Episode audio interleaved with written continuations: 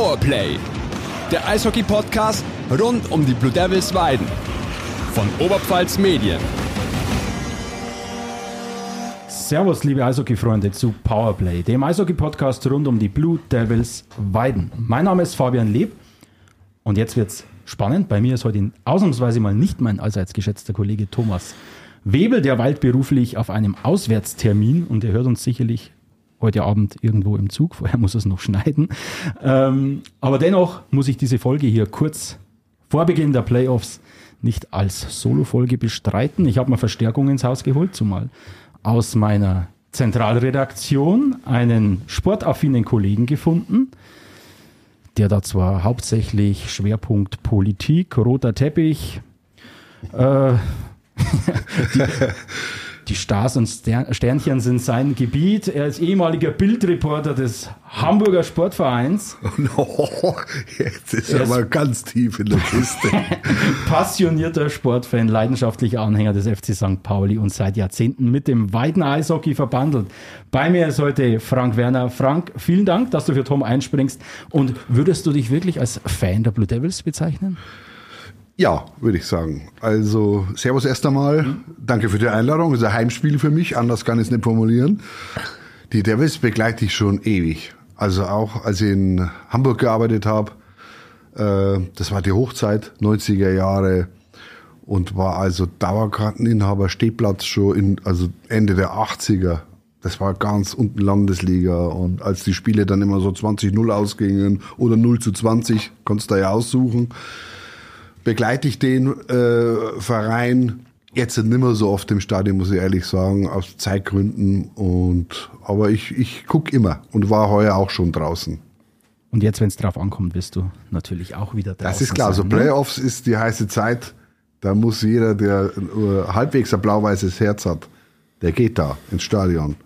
Und wir machen jetzt hier nicht ähm, eine historische Folge, in dem der Frank vor seinen wilden Zeiten ähm, bei Auswärtsfahrten mit dem IFA Weiden erzählt, sondern wir haben uns hier zwei Tage vor Beginn der Playoffs, heute ist Mittwoch, der 15. März, vor dem ersten Duell mit den Füchsen Duisburg in der heimischen Hans-Schöpf-Arena haben wir uns natürlich auch wieder jemanden von den Blue Devils hier eingeladen. Das ist heute der Geschäftsführer der Blue Devils Spielbetriebs GmbH, der hier heute zu Gast in unserem kleinen, aber schmucken Studio bei Oberpfalz Medien ist. Bei uns ist heute Franz Vodermeier. Franz, herzlich willkommen. Vielen Dank für deine Zeit.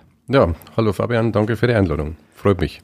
Und Franz, äh, ich hoffe, ich setze mich jetzt nicht in irgendwelche äh, äh, Nesseln, aber ich glaube, ich darf sagen, dass du ein Whisky-Liebhaber bist.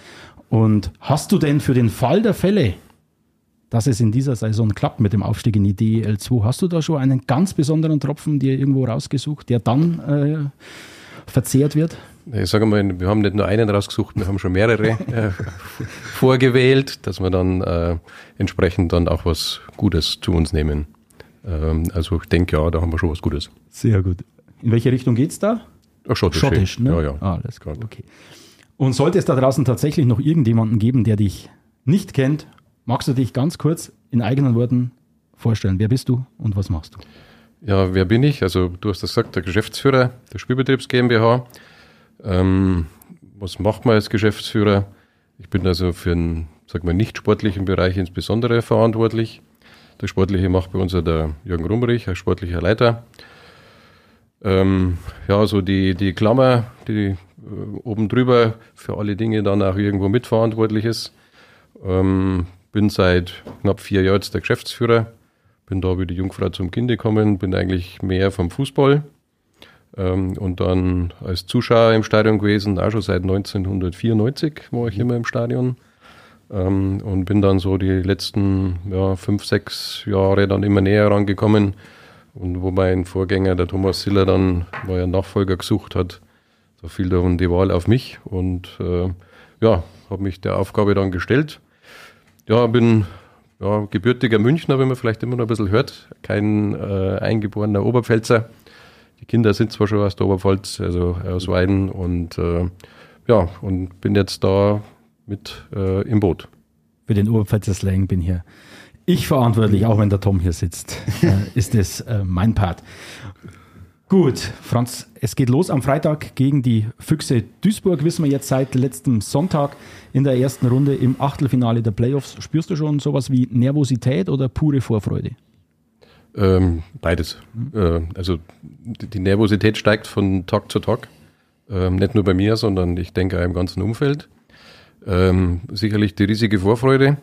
Wir haben ja vorher schon mit den Duisburger schon mal so prophylaktisch Kontakt aufgenommen gehabt. Also auch bei denen ist es ähnlich. Die freuen sich auch riesig, dass sie äh, in die Playoffs kommen sind und gegen uns spielen dürfen. Und äh, deswegen ist aber mehr Vorfreude als Nervosität. Aber es wäre gelogen, wenn wir sagen, wir sind nicht nervös.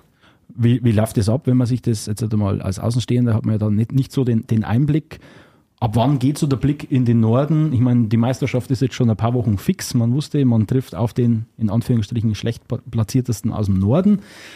Schaut man dann ein wenig mit mehr als einem Auge Richtung Norden? Und wie schaut der Kontakt vor allem aus, wenn du jetzt sagst, ihr habt schon frühzeitig da mal prophylaktisch mit Duisburg Kontakt aufgenommen? Ähm, also das haben auch die Fangruppen, die haben schon geschaut, wer kann der Gegner werden. Also da hat jeder schon mal die Fühler ausgestreckt, wird es Erfurt, wird es Hamm oder wird es eben Duisburg. Ähm, wir Geschäftsführer, wir Vorstände kennen uns alle untereinander und haben halt schon mal hin und her geschrieben, was wäre wenn, äh, wie ist die Organisation bei euch, wie, wie läuft es mit den Karten, wie läuft es mit Fanbussen etc. Ähm, oder auch mit Kartenkontingenten, das wäre in Erfurt ja das große Problem gewesen. Ähm, und da ist man eigentlich jetzt mit einem Auge sagen wir mal, schon bei den Spielen gewesen, aber wir können das eh nicht beeinflussen, haben wir gesagt, deswegen lassen wir es auf uns zukommen. Die einen hätten sich Erfurt gewünscht, weil es nah da ist. Mhm. Die anderen haben gesagt, ja, gerade nicht Erfurt, weil es nicht so schön war letztes Jahr.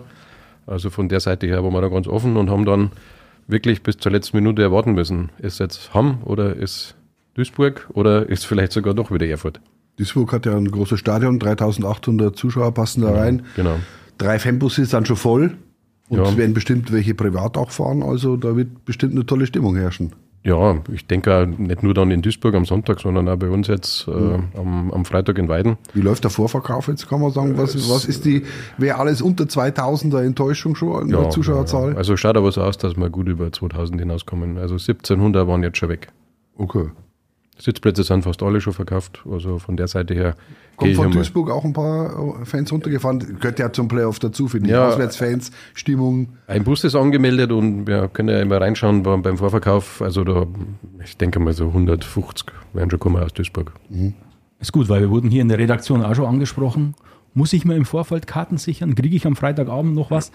Also dann gehen wir lieber mal den Tipp äh, vorab. Äh, vielleicht sich nochmal um Karten bemühen. Ist für einen Verein auch immer viel einfacher zum Kalkulieren wahrscheinlich, wenn man vorher weiß, Menschenskind, äh, sowohl von den Leuten, die ich dann an den Kassen brauche, oder ist das immer das gleiche Personal? Naja, wir forcieren ja eigentlich eh, dass man dann online die Karten kaufen soll. Also wir haben bloß eine Abendkasse und je mehr sich für die Abendkasse entscheiden, desto länger wird die Warteschlange. Ähm, aber wir werden keine zweite Kasse deswegen aufmachen, weil es besteht die Möglichkeit, online wäre sogar deutlich günstiger. Wir haben einen Zuschlag für die Abendkasse um das vielleicht ein bisschen mehr zu beeinflussen in der heutigen Zeit. Ähm, also ich kann nur den Rat geben, kauft das online. Ähm, die Stehplätze, glaube ich, haben wir noch genug. Wie war man denn in der Saison mit der Zuschauerresonanz bis jetzt zufrieden? Ich habe immer das Gefühl gehabt, da ist also deutlich Luft nach oben auch. Äh, also als Spitzenreiter macht es für manche Fans die Sache vielleicht sogar zu langweilig, dass man sagt, Mensch, das Kind, da siegst du immer ein Sieg, das ist ja kaum spannend. Wäre ein bisschen mehr Spannung da für das Zuschauerinteresse vielleicht sogar besser gewesen? Naja, klar, wäre es spannender gewesen oder es wäre für uns besser gewesen, wenn mehr gekommen wären. Aber unser großes Leid, wenn ich das so sagen darf, ist ja, dass wir keine Derbys mehr haben. Mhm. Ja, jetzt ist letztes Jahr Regensburg aufgestiegen, vorletztes Jahr war Selb. Bayreuth ist schon seit längerer Zeit rum, Landshut auch. Ähm, also man sieht schon, wo die Reise dann hinführt. Und diese, ähm, sage ich mal, Derbys, wo dann vom Gast viele Zuschauer bekommen, das fehlt insbesondere. Daheim hat man so seinen Zuschauerstamm, der wird sicherlich, wenn man gut spielt, immer ein bisschen besser. Das heißt, über das Jahr hinweg sind unsere Zahlen besser geworden. Ähm, wir haben gar nicht so viel kalkuliert gehabt. Also von dem her gibt es jetzt da keine Lücke. Aber der Trainer war schon ab und zu mal ein bisschen hm, traurig, muss ich schon bald sagen, dass so wenig Zuschauer dann da waren. Mhm. Aber es ist faktisch, dass er auswärts jeder gesagt hat, ich brauche nicht nach Weiden fahren. Ähm, außer wenn es Rosenheim oder Deckendorf oder Memmingen war, weil sie gesagt haben, wir verlieren ja eh in Weiden. Du kriegst eh den Hintern voll. Und das ist schon heutzutage eben, na, wenn man schaut, was kostet die Reise, was kostet dann die Karte, was kostet das Essen und Trinken, das ist dann schon immer auch finanziell inzwischen äh, sehr aufwendig und wenn ich dann nichts gewinnen kann, verstehe ich sogar ein bisschen, dass die dann daheim bleiben. Das ist jetzt mein Ansatzpunkt. Ich sage, ich habe eine Familie, vierköpfige Familie. Wenn wir jetzt in, ins Stadion gehen würden, also da bleibt schon ein bisschen was auf der, auf der Strecke. Das muss man sich auch, muss man sich ja dauerhaft leisten können. Was, ihr habt jetzt einen Blaulichttag gehabt, ihr habt einen Familientag zweimal sogar gehabt in dieser Saison. Ähm, was unternimmt der Verein, um auch mal Leute ins Stadion zu locken, die jetzt vielleicht nicht zum Stamm äh, zählen? Ja, jetzt hast du alles aufgezählt. Ja. Der Studenten- und Lehrertag war noch. Ah, stimmt, war noch, genau. äh, wo interessanterweise von unseren Partnerschulen dann auch, ich glaube, 35, 36 Lehrer dann auch da waren. Ähm, ich meine, bei, bei insgesamt, was haben wir gehabt, 24 Heimspiele, haben wir schon fünf Sondertage eigentlich gehabt, wo dann Sonderpreise oder dann beim Blaulichttag war es ja kostenlos für die äh, Blaulichtpersonen. Ähm, ich denke, das war schon das, was wir machen konnten. Die Uridee war gescheit spielen, also vor allem erfolgreich spielen. Ähm, ist eigentlich das Wichtigste, dass die Zuschauer wieder mehr ins Stadion kommen. Das war lange Zeit ja so ein anderes Thema. Aber ich denke, seit letzter Saison und insbesondere heuer haben wir das eigentlich gut hingekriegt. Und man hat es gesehen, also es wird peu à peu mehr. Hat man schon eine Kalkulation der Eintrittspreise für einen, im Falle des Aufstiegs ist man schon so weit, hat man da sofort ein Budget angesetzt, wir müssen zwei, drei Euro pro Karte draufgehen. Ist das schon in der Schublade fertig? Nee, also wir haben uns äh, gerade zu dem Thema ähm, also jetzt nicht Eintrittsweise, sondern zum Thema zweite Liga noch gar nicht so viele, ähm, sagen wir mal, konkrete Gedanken gemacht, weil wir Erfahrungen vom letzten Jahr haben. Ne? Okay. Wir wollen heuer alles ein bisschen anders machen, hoffentlich erfolgreicher. Ähm, wir müssen zwar jetzt von der groben Linie, schon von der Budgetplanung her und wie das alles abläuft, haben wir ja nicht viel Zeit in der zweiten Liga. Also da machen wir natürlich die Hausaufgaben, also das ist jetzt insbesondere bei uns angesiedelt, aber Eintrittspreise, wie du sagst, oder andere Dinge, das machen wir dann, wenn es soweit ist. Aber da wollen wir nicht vorgreifen. Also Jetzt ist schon. tatsächlich so, dass man vom letzten Jahr da noch ein bisschen gelernt hat oder dass quasi die Enttäuschung, die, die es ja in der vergangenen Saison war, äh, die ist immer noch da. Die ist noch sehr nah, die Enttäuschung. Und dieses ähm, Jahr hat man das Gefühl, ist es ja noch extremer, man ist noch mehr der Favorit, man ist noch der größere Goliath, die anderen sind noch ein Stück kleiner. Deswegen sage ich, eigentlich ist es so, ich glaube, bei den Fans wäre es so, da ist eine weitere Oberligasaison schon schwierig zu verkaufen. Die meisten sagen, wir müssen hoch. Ja gut, die Überlegung der Fans ist klar, du brauchst jetzt nicht mehr dazu sagen. Ähm, wir sehen es halt auch vom sportlichen und von unserer langfristigen Konzeption her, wäre es letztes Jahr vielleicht sogar, es wäre schön gewesen, aber vielleicht zu früh gewesen. Ne? Aber es gehört ja nicht nur die Mannschaft dazu, es gehört ja die Organisation dazu, ähm, der Laden wird immer größer bis hin, wenn man jetzt dann äh, sagt, das Spray-Team und was man alles dazu braucht, das werden immer mehr und das braucht eine gewisse Struktur. Und letztes Jahr waren wir, glaube ich, nicht so unbedingt der Favorit für den ersten Platz. Das, was mhm. dann am Schluss waren, hat uns ja riesig gefreut. Meisterliga, äh, also das war toll. Ähm, aber da haben wir eben Lehren draus gezogen. Und deswegen haben wir gesagt, nicht, dass es uns wieder so, so geht, müssen wir an jeder Stellschraube ein bisschen drehen oder sogar größer drehen in der Hoffnung, dass es dann besser wird. Hat man, hat da grätsche jetzt gleich mal rein. Was sind, denn die, was sind denn die Lehren genau, die wir aus der letzten Saison gezogen haben? Was macht man anders? Ja, die, die größte Lehre äh, war ja rund um die Mannschaft. Ja, also das, jetzt will ich nicht über den Jürgen sein Metier sprechen, aber ähm, dass man eben, wenn man am Schluss geschaut hat, das letzte Spiel in Hannover, der eine Mittelstürmer war gerade aus der Verletzung zurück, der zweite Mittelstürmer aus der Krankheit und der dritte war gesperrt ähm, dass man einfach schauen muss, ähm, einen breiteren, tieferen Kader zu haben. Ähm, in der Summe schon mal. Und dann hinten angefangen, dass wir nicht nur ähm, einen guten Torwart haben, den wir ja letztes Jahr schon gehabt haben, sondern heuer haben wir neben dem Jaro noch zwei weitere, die wir ins Feld führen können. Also der, der Marco Wöffel und auch der Timon Bettke aus Amberg steht zur Verfügung. Dann haben wir von der Anzahl der Verteidiger kräftig aufgelegt. Ich glaube, wenn ich lüge, jetzt haben wir, glaube ich, zehn Verteidiger. Ähm, und, und Stürmer haben wir jetzt auch genug. Wir haben einen Ausländer jetzt sogar überzählig dann noch dazu gekriegt, um für diese Eventualitäten wirklich gerüstet zu sein. Wenn wieder Krankheit kommt, wenn Verletzte kommen, wenn Sperren kommen und so weiter, dass man nicht auf dem Zahnfleisch daherkommt, sondern dass man es ähm, vielleicht so macht wie unser Oberpfälzer Konkurrent. Nicht die Saison war wichtig, die war auch wichtig, hinten raus wird es entscheidend. Und da braucht man alle gesund und alle fit. Wollte ich gerade fragen, Sie haben bestimmt auch immer nach Regensburg geguckt. Wie halten die sich in der DL 2? Die galten am Anfang auch als Abstiegskandidat Nummer eins. Als sie aufgestiegen sind, überraschend. Und auf einmal haben sie sich irgendwie da durchgemogelt. Also Respekt auch, muss ich sagen. Naja, wer hat die als Abstiegskandidaten ab, abge, äh, sagen wir mal, klassifiziert? Ähm, schaue ein bisschen immer vom Fußball an, das sind immer die, die eigentlich gar nicht so nah dran sind. Okay. Weil was hat Ringsport gemacht? Sie haben seit Jahren einen Stamm der Mannschaft, ähm, die erste Reihe, dann mit zwei gute weitere Ausländer verstärkt, mit einem guten Torwart verstärkt. Äh, für mich war das nicht so eindeutig, dass die Ringsburger da dann der, der, der Abstiegskandidat Nummer eins sind und haben dann auch die Euphorie des ersten Jahres dann toll umgesetzt. Und von daher, am Schluss war es knapp, aber nicht so überraschend. Aber ihr habt schon immer so mal geguckt, was machen die, wie schlagen die sich, das ist doch interessant. Hauptsache, die bleiben drin oder wünscht man sich dann lieber, dass einer absteigt, wenn man tatsächlich nicht aufsteigen sollte in die DL2, dass wenigstens ein interessanter Gegner dann runterkommt. Na, Ob das also- ist Bayreuth. Mhm. Da haben wir schon nach vorne geschaut, also nicht, da- dass wir uns wünschen, dass einer runterkommt, sondern die sollen eigentlich alle drin bleiben und wir müssen unsere mh, Ziele erreichen. Das kann man eindeutig sagen. Ne? Also, weil was haben wir davor, wenn einer absteigt? Dann, ähm, das ist, also, Das ist ja wir- für die Fans ist ja das die Traum DL2, also mit Zelb, Bayreuth, Regensburg, Landshut, Grimmitschau. Ja, Himmel, Herrgott. Also Ringsburg ist ja schon sicher drin. Selb und äh, Bayreuth versuchen es jetzt in den Playdowns ähm, zu schaffen. Wie ist denn so der, der Ablauf jetzt geplant? Letztes Jahr hat man mal so, so ansatzweise diesen sehr, sehr professionellen Ansatz gewählt, jetzt mit, auch mit Anreise am Tag vorher. Wie ist es jetzt mit konkreten Fall? Erste Runde Duisburg. Wann reist die Mannschaft an? Wie, Rückreise dann am Samstag oder, oder wie, wie ist da der Ablauf geplant? Ja, einfach zu erklären. Das sind ja 600 oder 8 Kilometer, glaube ich, ungefähr von Weitenhaus nach Duisburg, je nachdem, welche Strecke man wählt. Also wir fahren ähm, am Samstag, Ja. logischerweise, weil die Busfahrt wird grob 8 Stunden, wird es mit Sicherheit dauern. Ähm, und werden dann dort äh, vor Ort übernachten. Da ist gleich nebenan in dem Sportzentrum auch die Sportschule Wedau. Ah, und ähm, da hat der Jürgen dann alles eingetaktet, dass die Mannschaft da dann entsprechend äh, am Samstag schon übernachten kann und dann gut vorbereitet am Sonntag dann ins Spiel gehen kann. Wann geht es dann zurück? Am Sonntag noch? Oder? Ja, ja, klein nach dem Spiel, weil geht er dann wieder acht Stunden zurück, dann sind sie am ja, Montag in der Früh gegen, weiß jetzt nicht, sechs vielleicht dann da. Ähm, und dann ist ja dann am Montag schon das Abschlusstraining für den Dienstag. Genau. Also, es ist eh äh, sehr eng, also fahren gleich wieder zurück.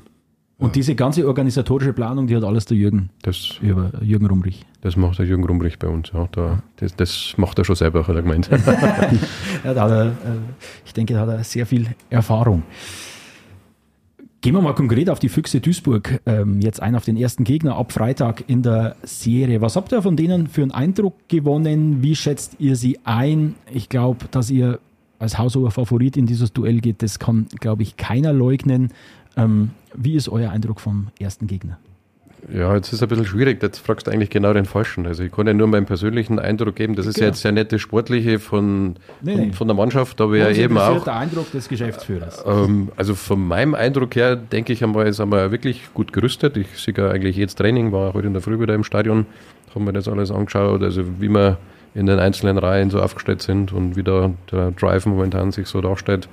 Ähm, und denke, da sind wir optimal vorbereitet. Und Vergleich immer zu machen mit einer Mannschaft, die man nicht kennt, ist wahnsinnig schwierig. Ich habe es letztes Mal da in einem Interview in Füssen gesagt, äh, das treiben wir eigentlich gar nicht zu, zu sagen, der Süden ist stärker, der Norden ist vielleicht, das kann man irgendwie gar nicht sagen. Ähm, man schaut halt jetzt Erster gegen Achten, aber es geht bei Null los. Jetzt wieder drei Euro fürs Phrasenschwein. ähm, aber es ist faktisch so, dass man erst einmal das erste Spiel machen muss, um zu sehen, ähm, wie ist der Gegner. Na, klar, Videostudium werden es wahrscheinlich bis zum Accessor schon machen, ne? die wird jede Reihe. Pena- Das Powerplay, Penalty Killing und sonstiges, da werden alle schon genau Bescheid wissen, wie Duisburg spielt und umgedreht genauso logischerweise. Ähm, aber ich, wir können schon, glaube ich, positiv in die erste Runde gucken. Der breite Kader, glaube ich, das ist das Erfolgsrezept für die Blue Devils. Vielleicht, du ja vorhin schon gesagt hast, der Unterschied zum letzten Jahr, dass man mit vier Reihen spielen kann, die ganze Saison durch. Das, äh, das ist, glaube ich, das größte Pfand vom, von den Blue Devils. Ja, weil, weil früher haben wir ja in Weiden, wenn man zurückschaut, ein paar Jahre, haben wir halt eine erste Reihe gehabt und die, wenn kalt gestellt worden ist, dann ist schon schwierig geworden. Wer, wer schießt dann die Tore? So, und jetzt hat die Rubisch Heinisch Reihe hat noch drei andere Reihen dazu gekriegt, die auch Tore schießen können. Und es war ja faktisch so, ähm, dass wir heuer durch die Bank hinweg, ich glaube, alle Reihen haben gescored ohne Ende. Ähm, und egal wer, ähm, auch die Verteidiger haben, haben das gut gemacht. Mhm. Und das ist der große Unterschied, würde ich ja generell sagen. Wie du vorhin gesagt hast, auch die Torhüter gut besetzt. Ich meine, du hast den Hübel vielleicht als Nummer eins, kann man sagen. Der hat letztes Jahr in den Playoffs vielleicht zur Unzeit nicht die besten Spiele gemacht. So habe ich es im Kopf. Ja. Ich will ihn nicht dann als Schuldigen da äh, hinstellen, aber wenn man da auch, auch da noch variieren kann, das ist eine Schlüsselposition, finde ich unheimlich wichtig. Naja, ich habe selber ja nie Eishockey gespielt, habe letztes Mal gesagt und geschweige denn war ich ja Torwart. Ne? Und die Torhüter sind aber auch von der Belastung her, gerade, glaube das ja, ich sage mal nicht das, nur das Körperliche, schon wahnsinnig unter Strom. Und wenn du wirklich alle zwei, drei Tage im Tor stehen musst und, und äh, waren ja, glaube ich, gegen Erfurt schon fünf Spiele letztes Jahr und dann gegen Hannover jedes Spiel, alle zwei, drei Tage, das ist einfach dann zu viel. Und wenn es heuer wieder eng werden sollte, hat der Trainer ja alle Möglichkeiten, dass er mal sagt, dann ist nicht der Jaro im Tor. Und ähm, das, das ist die Breite, die halt vielleicht andere nicht so haben. Und mit den Reihen ist ja genauso. Wir haben keine erste Reihe und keine vierte Reihe. Wir haben vier Reihen, wo der Trainer immer alle ganz beliebig dann ins Rennen schicken kann. Und das ist der Einstieg halt auch so wichtig gegen Duisburg gleich, dass man da in Flow kommt und nicht wie letztes Jahr in Erfurt vom Anfang an so ein bisschen in Schwierigkeiten steckt, finde ich. Ja, genau. Also deswegen Optimismus pur. Also von der Seite her, alle sind fit, alle sind gesund. Ähm, und von dem her können wir, glaube ich, sehr positiv in die erste Runde gehen. Also das ist für mich, wenn man so wegen dem Blick über jetzt beide Oberligen schweifen lässt, das ist genau der Punkt, der die Blue Devils zu diesem Top-Favoriten auf den Aufstieg macht. Niemand, auch die Hannover Scorpions äh, als Dominator im Norden, haben nicht diese Tiefe im Kader, wie es die Blue Devils haben. Da kommt jetzt auf dem, auf dem Trainer, auf dem Sebastian Buchwieser, kommt echt eine, ja, Dafür ist er Trainer, aber da kommen ganz, ganz schwierige Entscheidungen auf ihn zu. Er wird Momente haben oder wenn alle, wenn wirklich alle fit sind, alle einsatzbereit sind, da wird er, ja, mehreren Spielern sagen müssen, dass es nicht für einen Platz im, im Kader reicht. Und das ist a, wirklich ein Pfand, dass man vier gleich starke Reihen mit zwei Torhütern hat, die die dieses Pfand macht die Blue Devils zum, zum Top-Favoriten. Und du, jetzt haben wir Erfurt schon öfter gesprochen. Was sind denn aus dem letzten Jahr, was sind denn diese äh, oder was, was stimmt dich positiv, dass man nicht von Anfang an in ähnliche Turbulenzen äh, gerät, außerhalb vom Sportlichen meine ich jetzt einmal, ähm, die Stimmung in der Mannschaft, wie dieser Konkurrenzkampf, der vielleicht auch herrscht, die, die überlegene Saison, die man gespielt hat. Was stimmt dich positiv, dass es nicht in ähnliche Turbulenzen geht von Anfang an, dass man gleich über fünf Spiele gegen Duisburg gehen muss, äh, wie es jetzt vielleicht letztes Jahr gegen Erfurt der Fall war? Naja, gut, jetzt muss ich doch ein bisschen über die Mannschaft, weil letztes Jahr waren schon viele angeschlagen. Dann haben wir diese ganzen Corona-Phasen immer wieder das gehabt. Darf man nicht vergessen, das war letztes Jahr. Ähm, wo, wo, wo, ich gar nicht mehr weiß, wer waren wie Corona-krank ja. und wann war wieder Pause und wieder fit werden und, äh, äh, und wieder einen Anschluss finden vom, vom ganzen Ablauf her. Also das haben wir definitiv heuer nicht. Dann sagst du, der Wettbewerb in der Mannschaft ist groß. Auch die, die, sag mal, die Vorfreude in der Mannschaft, dass man eben so viele gute Spieler neben sich hat. Es ist nicht alles auf der Reihe 1 aufgehängt, ja, wie es jetzt in der Oberliga Süd und auch im Norden, da gibt es immer bombastische erste Reihen, die zweite ist auch noch super, aber dann wird es schlimm und das ist bei uns gerade der Fall. Dann trifft halt einmal die erste Reihe nicht so gut, dann haben wir dann die, die anderen drei Reihen noch. Vom Sturm her und von den Verteidigern ist es ähnlich, ne, dass wir da jetzt auch gut im Sinne der Nachverpflichtungen, sage ich mal, uns noch verstärkt haben. Das ist ja auch ein großer Unterschied zum letzten Jahr, das habe ich jetzt fast vergessen. Ne? Wenn man das vergleicht, wer ist letztes Jahr nachverpflichtet worden, ähm, wen haben wir heuer nachverpflichtet? Auch die zwei jungen Nürnberger, die dazukommen sind. Und das sind natürlich schon Unterschiede, ähm, die man dann auch sieht in der Mannschaft. Und das äh, sind halt die Kleinigkeiten, die am Schluss ausschlaggebend sein können. Machen müssen sie das auf dem Eis. Das, äh, ich denke, der Jürgen hat alles getan, ähm, was man tun kann. Ähm, und wir haben es halt, ich möchte jetzt nicht wieder sagen, wie Regensburg gemacht, sondern aber am Schluss muss man fit sein. Und die Regensburger waren letztes Jahr sehr intelligent in der Vorgehensweise und ähm, wir haben es heuer auch gut hingekriegt. Aber dadurch, dass man halt auch mit vier reinspielt, haben wir halt diese verletzten Miseren gar nicht so gehabt. Wir haben zwar schwer Verletzte gehabt heuer, nicht minder. Mhm, mhm. Aber das waren dumme Unfälle, sage ich einmal. Die, die ähm, haben jetzt nichts mit der Belastung zu tun gehabt, sondern mit dem Puck, der halt mhm. die falsche Körperstelle getroffen hat. Ähm, aber die Jungs sind auch wieder fit. also Fabian Voigt ist einsatzbereit für die Playoffs. Wenn ich das so im Training richtig gesehen habe, äh, gehe ich mal davon aus, dass, dass, der Fabian spielt. Ja, ich glaube, klar. das ist äh, ganz, ganz wichtig auch für, die, für, die, äh, für den weiteren Verlauf. Und wenn wir mal kurz weiterspinnen, also sollten sich die Blue Devils aller Erwartung nach gegen die Füchse Duisburg durchsetzen und auch sich alle weiteren allgemeinen Favoriten durchsetzen, dann wird im Viertelfinale ähm, wird's zum, zur Wiederauflage des Duells mit den Hannover Indians kommen, gegen die im letzten Jahr dann Ende war. Rein tabellarisch läuft alles auf den großen Showdown hinaus. Jeder erwartet das äh, Finale gegen die Hannover Scorpions um den DL2-Aufstieg. Wie die Devils im Süden haben die Scorpions den, den Norden dominiert. Wen außer den Scorpions hast du denn als ja, weiteren Hauptkonkurrenten auf dem Schirm? Äh, Bevor ich jetzt deine Frage beantworte, so sehe ich das nicht unbedingt, dass auf diesen Showdown von vornherein hinausläuft. Ähm, da haben wir eben auch sehr viel gelernt, oder ich persönlich habe die letzten Jahre sehr viel gelernt. Äh, man sieht es auch beim Fußball, jetzt wenn wir gestern wieder das angeschaut haben, es kommt schon immer sehr, sehr viel auf den Gegner dann auch drauf an. Nicht nur auf die eigene Stärke, die jetzt die Meisterrunde war. Die Meisterrunde ist jetzt vorbei und jetzt äh, müssen alle erst wieder die Leistung dann bringen. Ähm, und ob das automatisch dann alles so läuft, wie sich das jeder so denkt. Der Eishockeyspiel ist ganz verrückt. Ne? Also hat gestern keiner daran gedacht, dass wahrscheinlich Mannheim 4-0 daheim verliert gegen Köln. Ne? Äh, ähm, und, und deswegen würde ich da den Showdown da gar nicht sehen. Ich habe mit meinem Kollegen natürlich auch schon telefoniert aus den Scorpions, aber da haben wir gesagt, da können wir drüber reden, wenn es soweit ist. Ähm, ich möchte jetzt da gar keinen abschreiben. Ne? Also gerade die Kollegen aus dem Süden, die wir ja schon mehrmals äh, in der Vergangenheit äh, gehabt haben, also Rosenheim, glaube ich, brauche ich nichts dazu sagen, Deckendorf, ähm, wir haben wahnsinnig Schwierigkeiten mit Memmingen gehabt. Ne? Ähm, ob das jetzt an Unterlag oder am Memmingen, sind wir dahingestellt.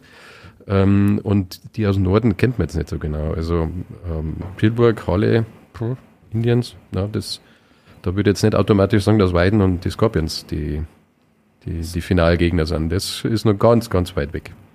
Das war ja also mal nur so weit gedacht, wenn alles so läuft, wie es äh, laufen könnte. Aber du hast schon recht, das, so kommt es eben meistens nicht. Und vielleicht setzt sich ja in der ersten Runde schon, was weiß ich, ich traue Memmingen gegen, gegen Halle äh, durchaus schon was zu. Das erwartet jetzt keiner.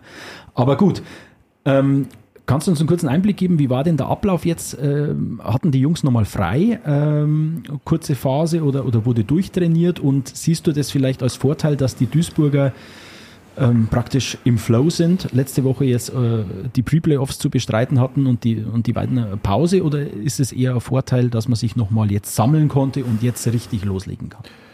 Ja gut, wir haben uns mit der Liga ja zusammen hingesetzt gehabt und haben wir nochmal überlegt, wann sollen wir jetzt denn mit den Playoffs starten. Das war ja eigentlich ein bisschen anders geplant. Das hätte ja schon am Dienstag eigentlich losgehen sollen. Dann haben wir es nochmal ein bisschen verschoben, dass auch die, die in die Pre-Playoffs sind, nochmal zwei, drei Tage zum Durchschnaufen dann haben. Ähm, es ist immer so und so. Die einen sind im, im Spiel schon drin, im Spielfluss. Auf der anderen Seite werden es wahrscheinlich jetzt nicht so ohne Verletzungen oder, oder Belastungen jetzt aus dem Pre-Playoffs rauskommen sein. Wenn man dreimal bis an die Belastungsgrenze gehen muss, glaube ich, es geht nicht so spurlos vorüber. Bei uns sind jetzt alle fit. Die haben bloß zwei Tage letzte Woche frei gehabt. Ähm, und dann haben sie es äh, selber ja schon immer ausgehalten. weil, ähm, wie wir vorhin schon über Vorfreude und Nervosität gesprochen haben, also das ist für einen Eishockeyspieler ja, glaube ich, das äh, Absolute. Ähm, und deswegen kann es keiner mehr erwarten und die wollen ja nicht daheim sitzen und sich ausruhen, sondern die wollen jetzt losgelassen werden.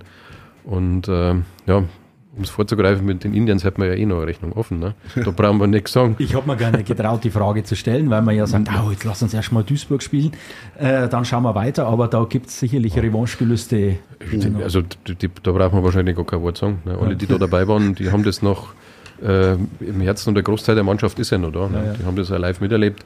Und ich habe mit Jürgen heute auch darüber gesprochen, jetzt nicht nur die Niederlage hat jeder im Kopf, sondern auch die, die wirklich tolle Stimmung da in, in Hannover. Wenn da 4000, weiß nicht wie viele Zuschauer ähm, und auch bei uns da Stimmung machen, das ist halt ein anderes Eishockey, wie wenn wir daheim spielen mit unseren eigenen Fans und von den Gästen ist keiner da.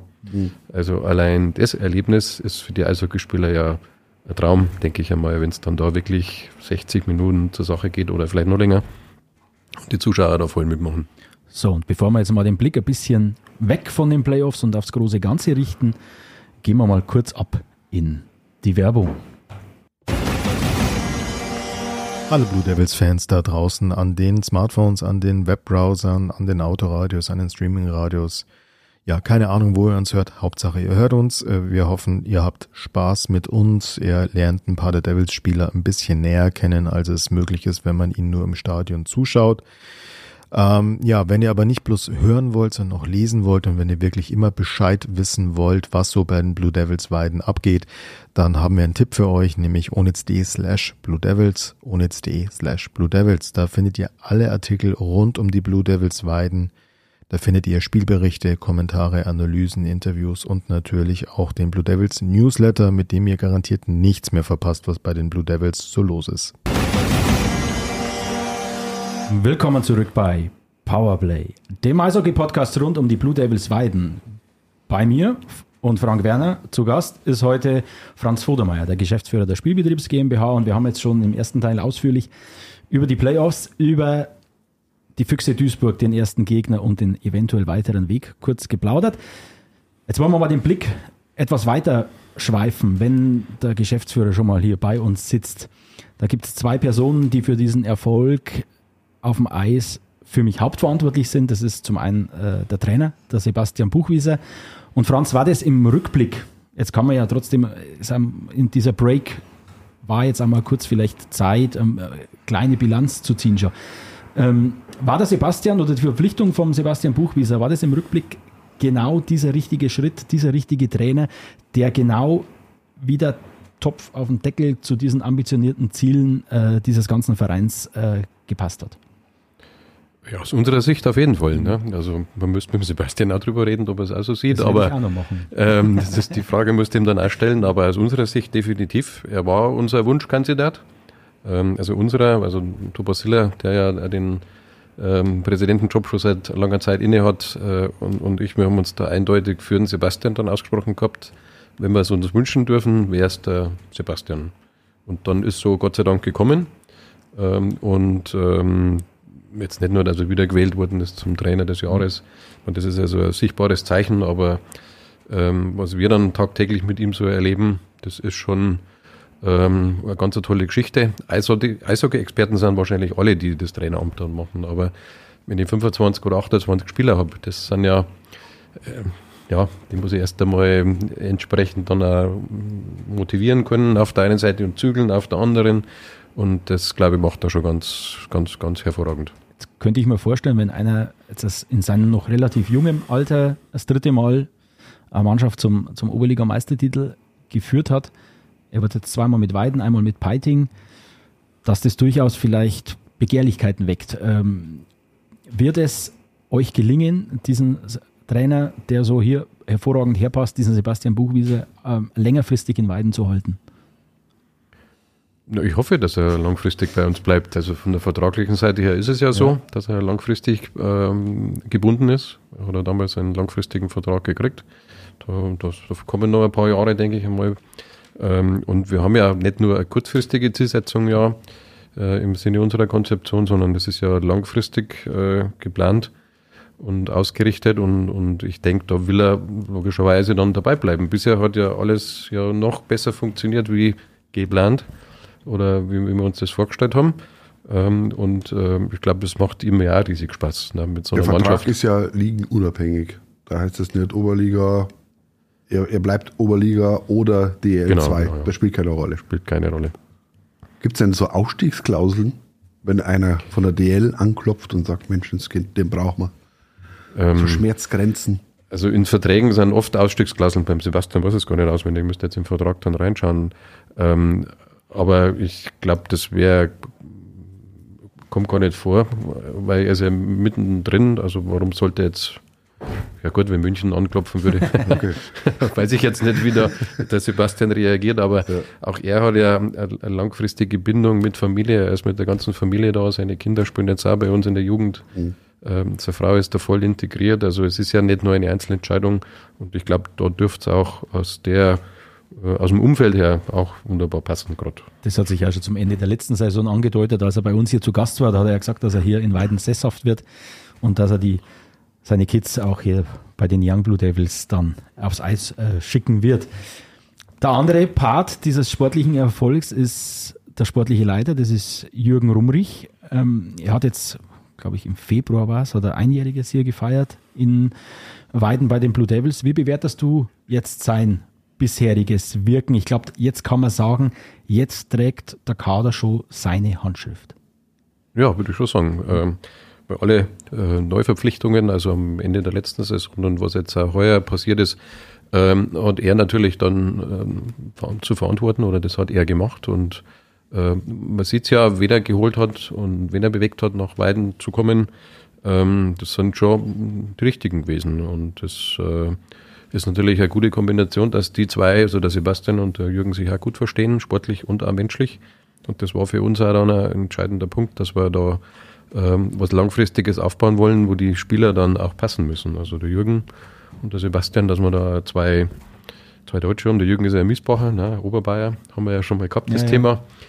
Ja. Ähm, der Sebastian kommt aus Mittenwald, ne? also ähm, das ist natürlich schon mal von der Grundeinstellung her nicht so schlecht, wenn, sie, wenn alle die gleiche Sprache sprechen.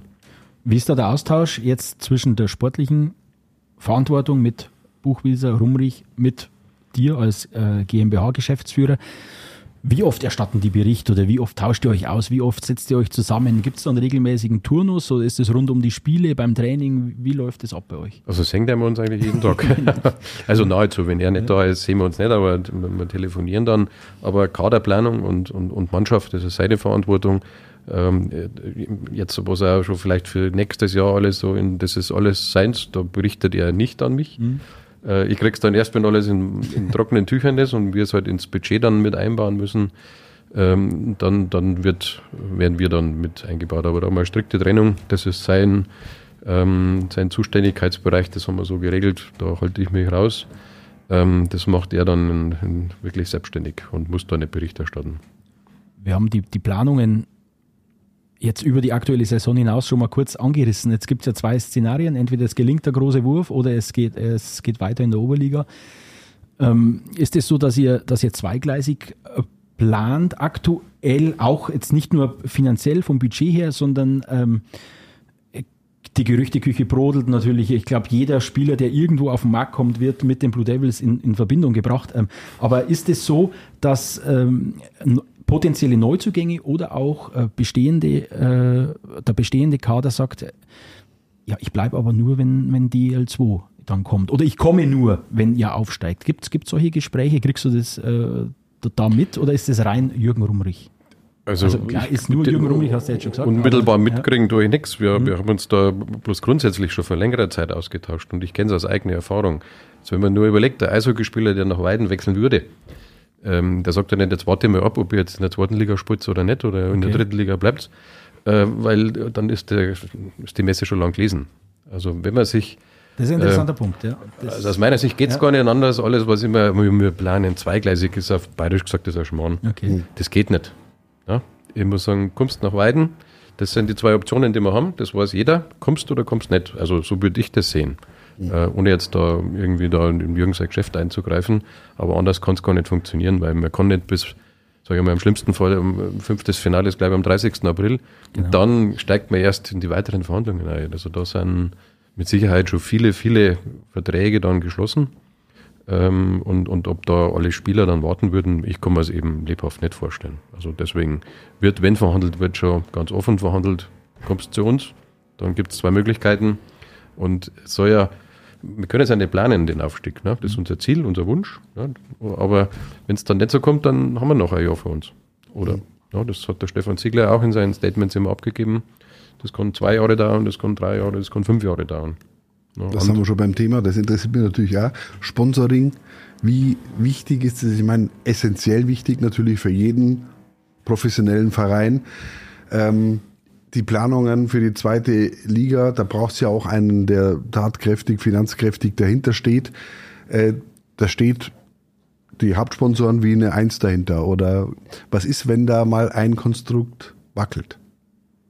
Das sind immer so Horrorszenarien, dass irgendeiner in Schwierigkeiten, in Turbulenzen ist und dann das Ganze, hatten wir ja alles schon, und dann das ganze Konstrukt zusammenbricht. Ist man sich da hundertprozentig sicher, der Laden läuft. Ich brauche jetzt nicht einmal nur auf uns schauen. Man kann auch jeden anderen erfolgreichen Verein anschauen. Das kann immer nur langfristig funktionieren, wenn da ein festes Gerüst dahinter steht, das auf der einen Seite nicht abhängig ist von den Zuschauern, Schrägstrich vom sportlichen Erfolg, und wo man dann auch sagen muss, also nicht nur von einer, ähm, einer Handvoll Sponsoren, sondern wo man sagt, das ist langfristig auch nachhaltig abgesichert.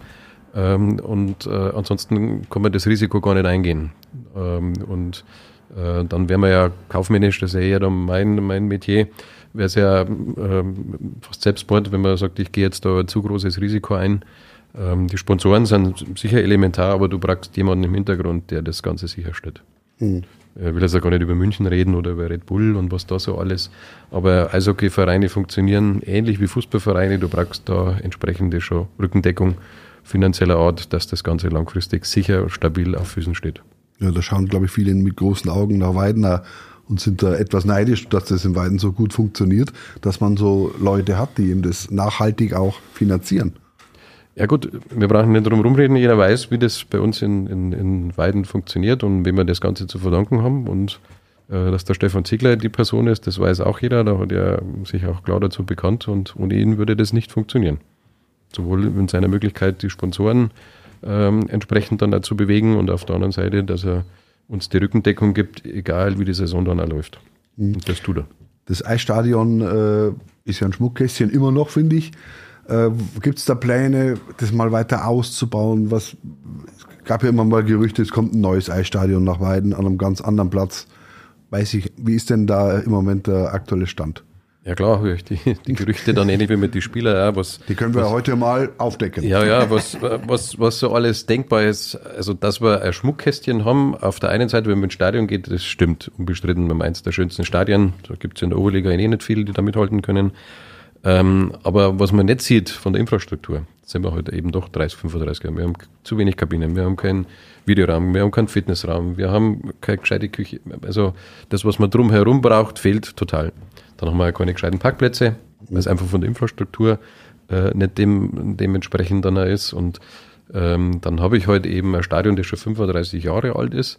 Und ich muss halt dann bei den möglichen Modellen mir überlegen, wo sind die, die Chancen von was Neuem oder wo ist die Möglichkeit, wenn ich was umbaue. Und das hat dann was auch mit der Politik zu tun, das hat was mit Finanzen zu tun. Ähm, und da bin ich auch ganz glücklich, dass ich jetzt in diesem Kreis da nicht so involviert bin. Ich bin dann auch, ähm, dann erst wahrscheinlich wieder mit im Kreise drin, wenn Entscheidungen getroffen sind, die auf höherer Ebene dann gefällt werden. Aber Tatsache ist, es gibt Überlegungen, ein neues Stadion zu bauen. Also ja, was Neues zu bauen ist sicherlich immer eine Option. Das hat der Herr Ziegler ja offenbar schon mal in einem Interview dann auch gesagt gehabt. Äh, nur dazu braucht es halt aber auch die notwendigen Grundstücke und, und auch die notwendigen Finanzmittel und, ähm, und, und muss man sagen, wie du sagst, das Schmuckkästchen brauche ich dann ein zweites oder muss man das erst aber. Also da gibt es so viele Überlegungen und so viele Planungen, dass man, dass man das halt alles abwägen muss. Was ist machbar, was ist finanzierbar, was macht Sinn? Ähm, und da bin ich jetzt gar nicht traurig, dass ich da nicht verantwortlich bin. das klingt doch schon mal vielversprechend, mhm. was man da so äh, zwischen den Zeilen raushört. Viel verändert, finde ich, hat auch an das Thema das Medienverhalten, Sprayed TV ja. als äh, äh, äh, Möglichkeit, Eishockeyspiele in guter Qualität anzuschauen. Ich finde es ein bisschen zweischneidig. Hält es viele Leute auch vom Besuch im Stadion ab? Hat man das Gefühl, Menschenskind, äh, äh, seit die das übertragen, jetzt Auswärtsspiele natürlich vielleicht mal ausgenommen, fahren vielleicht auch weniger, weil man sagt, was, was soll ich denn da 300 Kilometer, 500 rumfahren? Das schauen wir im Fernsehen an. Aber speziell bei Heimspielen, ist das ein zweischneidiges Schwert, dass man sagt, kommt im Fernsehen, bleibe daheim? Ja, das haben wir schon oft diskutiert, äh, aber es zu Beginn ja noch, ich sage mal, freiwillig dann war, soll man es machen, soll man es nicht machen, genau aus den Gründen verlieren wir äh, Zuschauer, aber jetzt kam ja dann Corona, wo es ja dann die einzige Einnahmemöglichkeit für uns war. Ähm, und, und dann war es entschieden, ähm, dass sicher viele dann äh, jetzt sagen, ich bleibe daheim und schaue was an und fahre gar nicht und, und, und dann ist einfach kostengünstiger. Sicherlich werden wir welche verlieren, aber so haben wir halt äh, von Auswärtsgästen ja dann doch etwas, wenn die halt sich einschalten. Äh, auch gerade die kleinen Vereine, die jetzt in der Oberliga Süd dann, wenn dann Peiting, Lindau, ja, Memmingen sind noch Fans mitgekommen oder Landsberg, die haben halt dann Spread sich eingeloggt und dann haben wir halt dann doch ein bisschen was gehabt. Ähm, und das äh, ist auch nicht zu verachten. Das, wie gesagt, auch da gibt es Pro und Con. Ähm, und es hat sich dann am Schluss die Frage gar nicht mehr gestellt, machen wir es oder nicht, sondern das ist so jetzt. Ne? Und mhm. klar, die, die Skeptiker sagen, oh, hätten wir es nicht, na dann wäre ins Stadion kommen. Ich glaube es nicht. Ähm, aber ein paar werden sicherlich daheim bleiben. Also was ich halt da kontraproduktiv finde, es gibt ja sogar in weiten Kneipen, die mit Public, Public ja, ja, werben. Ja. Am Freitag, also wo es Heimspiel ist. Also das, schwierig. Äh, da stellt sich dann schon manchmal die Sinnfrage. zum Thema Fans habe ich natürlich auch noch eine Frage. natürlich. natürlich. Fans. Ein paar Fans bleiben zu Hause. Ein paar bleiben auch nicht ganz freiwillig zu Hause. Da gab es ja mal Ärger beim Spiel, war es gegen Höchstadt, auch noch beim Family Day mit Stadionverboten und so weiter. Ähm, ist für den Verein natürlich ganz blöd, muss ich sagen. Also äh, hast du so ein Image, da sind ja die Caravals unterwegs. Was tut der Verein da? Dürfen die schon wieder ins Stadion? Gilt, oder ist man, wie ist man denn im Austausch mit den Fans, damit sowas erstens nicht mehr passiert, dass man auch die Fans, die vielleicht mit Leidenschaft dabei sind, ja, und da manchmal über die Sprünge schlagen bei solchen Ereignissen oder Alkohol, was weiß ich, was da alles eine Rolle spielt, aber dass man die nicht ganz verliert, weil diese Fangruppen, Stimmung machen die schon, da braucht man nicht äh, reden. Und wenn die dann kollektiv draußen bleiben, finde ich, das ist auch nicht richtig. Ja, ja, das ist keine einfache Aufgabe gewesen, aber ich war gerade letzte Woche mit allen Fangruppen zusammengesessen, weil es jetzt um die Vorbereitung der ganzen Themen äh, rund ums Halbspiel dann auch, um die Auswärtsfahrten dann auch mit den Bussen gegangen sind. Das waren alle Fangruppen, also fast alle Fangruppen dann im Stadion. Äh, auch die, die mit diesen Stadionverboten belegt worden sind. Und da haben wir sicherlich wieder drüber gesprochen, äh, wie da das Vorgehen war, warum ist das passiert, was ist da wieder vorgefallen. Also wir als Verein haben, oder als GmbH haben immer klipp und klar gesagt, wir unterstützen also ein derartiges Vorgehen definitiv nicht. Ja, da haben sie uns auch gerade ausgeschüttet am Familientag und sowas äh, ist ein No-Go. Das haben sie auch verstanden und äh, die Kandidaten, die da Stadionverbot gekriegt haben, das ist ein mehrjähriges bundesweites Stadionverbot vom DEB und halt intern halt ein Betretungsverbot äh, von der Stadt Weiden für die Handschöpferarena. Mhm. Und das sind mehrjährig, da haben wir gar nichts zu, mitzureden in dem Fall. Also hat man das Gefühl, dass die auch so interne sauber machen bei den Fangruppen dabei ist, dass man, dass die das auch kapieren, dass sagen, das ist ein Schmarrn, sowas brauchen wir nicht, wir wollen unseren Verein unterstützen, aber mit positiver Energie und nicht mit irgendwelchen Krawallleuten oder die da Parolen, mach mal, hörst du da Sprüche, denk mal, puh, alter Schwede. Ja, es ist schon schwer, aber gerade ähm, das ist ja wieder mein Aufgabenbereich, mehr Thema Sicherheit und dann mit den Abstimmungen mit der Stadt, mit äh, Polizei und sonstiges. Und da gerade im Hinblick dann auf mögliche Geg Gegner nächstes Jahr wieder. Heuer haben wir ja nur Höchstadt gehabt mhm. als Hochsicherheitsspiel. Ähm, und wenn man jetzt dann an mögliche Kandidaten in der DL2 denkt, von Bayreuth über Landshut, Gribinschau, Weißwasser und was da so alles gibt, ähm, da ist der Polizei schon ganz schummrig, was dann auf uns wieder zukommen kann. Aber ich habe mit uns ein wirklich ein ganz offenes Verhältnis, da haben wir intensiv drüber gesprochen. Wir wollen keinen Fan verlieren, wirklich nicht. Ähm, und das habe ich in der klipp und klar gesagt. Auf der anderen Seite können wir es halt aber nicht tolerieren, dass der Unsinn gemacht wird, in der Art und Weise, wie es geschehen ist. Wie ist das Verhältnis zur Polizei? Hast du gerade äh, gesprochen, das war ja auch nicht mehr einfach. Zwischendrin kam keiner mehr. Äh, ist da auch alles ausgesprochen worden? Ist da jetzt ein Einvernehmen, dass die Polizei ihren Job macht, in Zusammenarbeit auch mit den Ordnern? Na ja, gut, wir, wir haben da schon eng zusammengearbeitet. Das heißt, also Polizei, Ordner und auch die, der Verein oder die GmbH ähm, wir haben ja immer unsere Sicherheitsgespräche dann auch vor der Saison und laufen dann, was ist uns aufgefallen, was können wir anders machen, was müssen wir anders machen. Ähm, und da haben wir auch äh, gerade mit dem neuen Polizeidirektor, glaube ich, mit dem Herrn Fuchs ein ganz ein gutes Verhältnis, dass wir das offen alles ausdiskutiert haben. Ähm, und das war eben das ursprüngliche Konzept der Polizei, keine uniformierten Person äh, Polizeikräfte im Stadion, aber seit dem Vorfall hat sich das halt wieder geändert, weil sie halt verantwortlich sind, dass da nichts passiert. Ähm, und ich bin da aber jetzt ganz optimistisch, dass also aufgrund des letzten äh, Vorfalls und der Konsequenzen daraus, dass wir da jetzt eine Ruhe drin haben und dass die, ähm, die Fangruppen dann die Stimmung auch wieder so weitermachen, wie sie es in den letzten Spielen dann auch getan haben.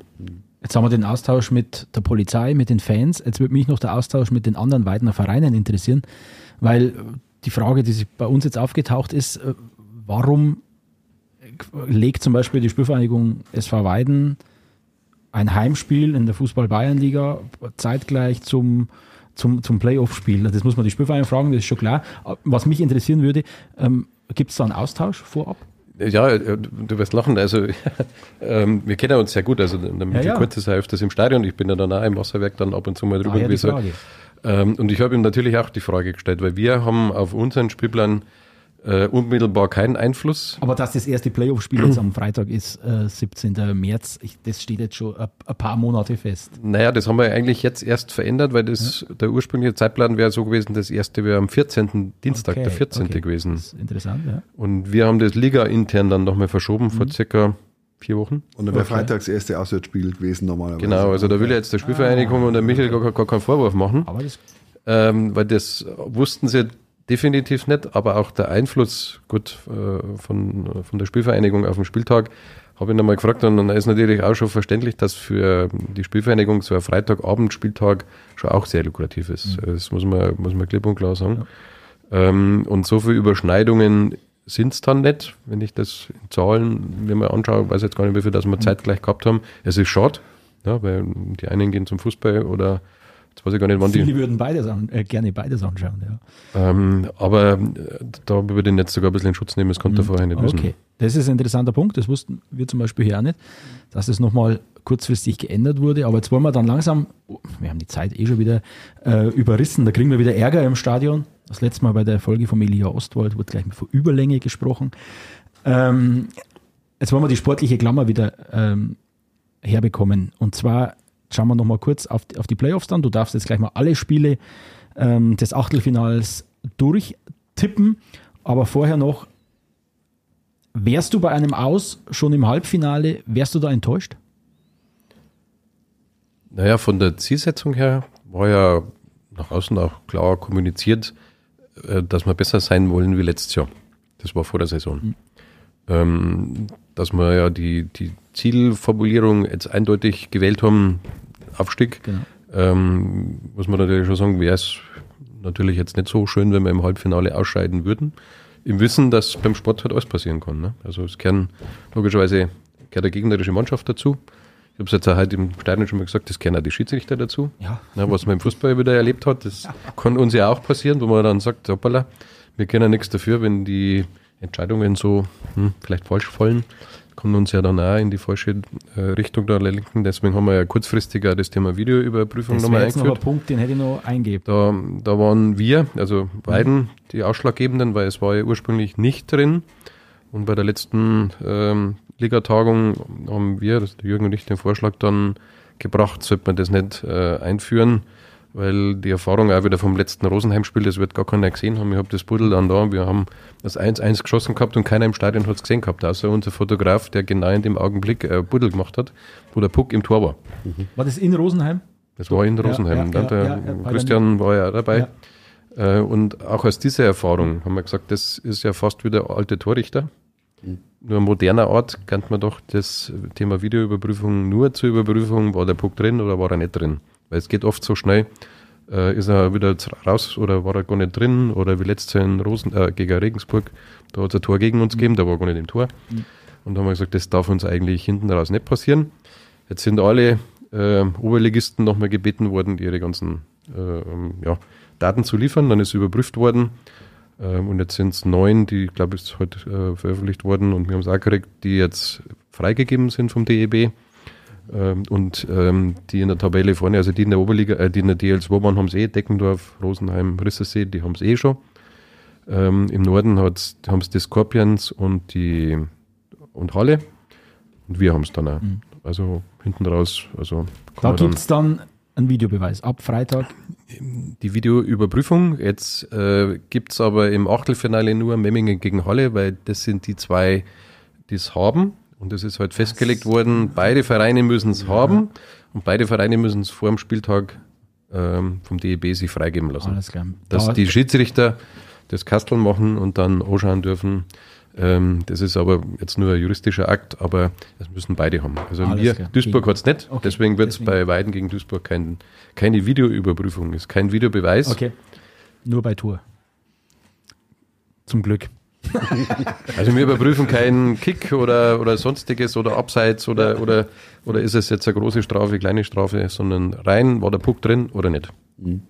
Gut, ist schön. Also keine, könnte man im Fußball auch mal überlegen, ob man wieder dahin zurückkehrt. Dann braucht man nicht mehr über Handspiel diskutieren. So, jetzt gehen wir die Partien kurz durch und du sagst uns bitte ganz kurz, wer sich deiner Meinung nach im Achtelfinale durchsetzen wird. Und das überprüfen wir natürlich dann, ähm, was dann wirklich eingetreten ist. Fangen wir an mit Hannover Scorpions gegen Füssen. Naja, da tippe ich natürlich auf die Scorpions. Dann haben wir Halle gegen Memmingen. Das ist spannend jetzt. Ja, da würde ich jetzt auf mein, wir haben ein gutes Verhältnis mit Memmingen, obwohl wir immer gegen die Ja. verlieren, aber da könnte man jetzt schon fast Memmingen vorstellen. Tilburg gegen Peiting. Tilburg? Hannover Indians gegen Höchstadt. Das ist auch schwer. Ähm, naja, schwierige Frage. Da habe ich jetzt zu wenig Einblick gehabt für die Indians. Also es könnte schon knapp werden. Gerade vierter, fünfter, da ist das relativ eng, aber die haben halt einen Heimvorteil, die, die Indians dann schon mit dem ersten Spiel, also die Indians. Okay. Rosenheim gegen Leipzig. Da tippe ich auf Rosenheim, Deggendorf gegen Herne. da tippe ich auf Deckendorf, Rissersee gegen Hamburg. da bin ich bei Rissersee. Und Weiden gegen Duisburg. Naja, ähm, da wäre ich enttäuscht, wenn wir es äh, wenn wir es nicht schaffen Alles würden. klar. Der Süden zieht durch. Ja. Merke ich schon. Ja. Aber ist auch allgemein. Deutlich pro Süden. Allgemein, Ja, ja. ich habe jetzt gestern mit dem Duisburger Trainer gesprochen, mit dem Dirk Schmitz, und der hat mir zum Beispiel auch gesagt, der Süden ist viel stärker. Also auch, wie er, wie er sagt, äh, Hannover Scorpions sind zwar durchmarschiert oben, aber sagt er, die haben bei Weitem nicht die, die Stärke, wie sie jetzt zum Beispiel nach seiner Meinung die Blue Devils haben. Aber das werden wir jetzt bald sehen. Das ist ein Tipp gewesen jetzt, das war kein. Ja, ja. Nee, nee, passt schon so. Wer hätte jetzt gestern bei Leipzig getippt, gell? ja. Genau, Duisburg hat die Hose voll. Okay, und dann letzte Rubrik, inzwischen sehr beliebt. Die Fanfragen, die via Instagram bei uns eingegangen sind. Ja, und ich stelle fest, da gibt es eine Frage, die beschäftigt sich mit einem Äußeren. Oh Gott. Ob denn bei einem, im Falle des Aufstiegs, ob beim Aufstieg der Schnauzer dran glauben muss. Das ist jetzt eine freche Frage. Ähm, ja, ich habe schon fast damit gerechnet. Und ich habe meine Enkeltochter vorher mal gefragt, was die dazu sagen würde. Also die war jetzt nicht so begeistert. Ähm, aber ja, nach reiflicher Überlegung könnte man jetzt fast sagen, also sollte man schaffen, da wäre das jetzt etwas, was ich äh, noch nie getan habe. Seitdem mein Bart wächst, war er immer da, der, der Schnurrbart. Also, aber da könnte ich mich vielleicht dazu überreden lassen. Das, das nehmen wir hier mit. Haken. Dann, es gehen echt einige Fragen auch um das Thema Stadion, Planungen, Neubau, wie wird es für die DEL umgebaut etc. Ich glaube, das Thema haben wir, haben wir vorhin äh, besprochen. Dann gibt es hier noch, wie bist du zum Eishockey gekommen? Das hast du auch schon erklärt, wie die Jungfrau zum Kind. Ähm, wie löst man das Problem im Stadion mit den Warteschlangen beim Bier? Das ist eine gute Frage. Die finde ich gut. Da stehst du auch immer drin. Aber wie?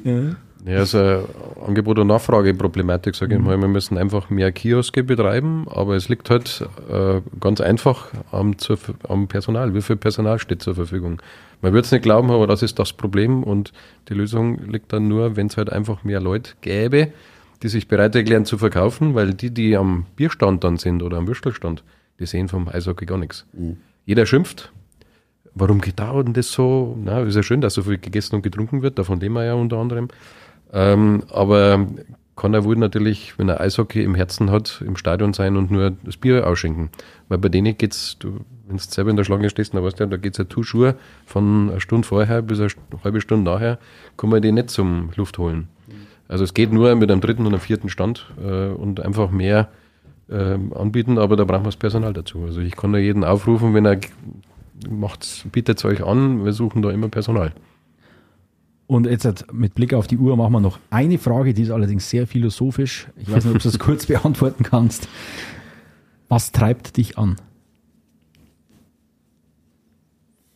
Das war einfach so, wie es letzter Zeit gelaufen ist, dass so weitergeht und dass wir dann ähm, unser Ziel dann erreichen und weil das einfach Spaß macht, Hockey sowieso und wenn wir erfolgreich Hockey spielen, ähm, das macht einfach Spaß und mit der, mit, mit der ganzen Eishockey-Familie, das sind ja nicht nur die Spieler und die Betreuer und die drumherum, äh, sondern es kennen ja, du kennst es aus dem Stadion, Fabian, ja, die ganzen Zeitnehmer, die Ordner, ähm, wo- wer da alles als Spray-Team ja, und, und das macht schon, schon viel Spaß und wenn man erfolgreich ist, das treibt eigentlich alle jetzt momentan an und die Option, dass wir halt was reisen können, das ist ganz klar. Ja. Also ähm, wenn wir jetzt ähm, drum kämpfen würden, schaffen wir jetzt dann ein zweites Auswärts ein Heimspiel oder scheiden wir gleich aus, das wäre eine andere Motivation, aber das treibt uns jetzt schon ganz schön nach vorne. Alle. Das ist doch ein schönes Schlusswort. Und damit die Devils nach vorne gehen, da sind alle gefordert ab Freitag. Deswegen hier der Aufruf an alle Weidner, geht's ins Stadion, unterstützt die Blue Devils und vielleicht klappt es dann am Ende ja mit dem Aufstieg in die DEL2. Wir werden es begleiten. Ab heute der Podcast in wöchentlichen Turnus. Nächste Woche geht es weiter. Schauen wir mal, wie wir da als Gast ausgraben. Das machen wir mal vom Verlauf abhängig. Mal schauen, wie die Stimmung am nächsten Mittwoch sein wird. Ob wir noch ein Spiel in Duisburg brauchen oder ob die Sache geht jetzt, das, dann schauen wir mal, wer nächsten Mittwoch hier sitzen wird. Vielen Dank fürs Zuhören. Vielen Dank an Frank Werner für deine Aushilfe und ganz großen Dank auch an Franz Fodemeyer für die ausführlichen Antworten und, und für die wirklich inhaltskräftigen Aussagen. Vielen Dank, viel Erfolg in den Playoffs. Wir begleiten euch. Danke. Bis nächste Woche. Viel Spaß. Ciao, ciao.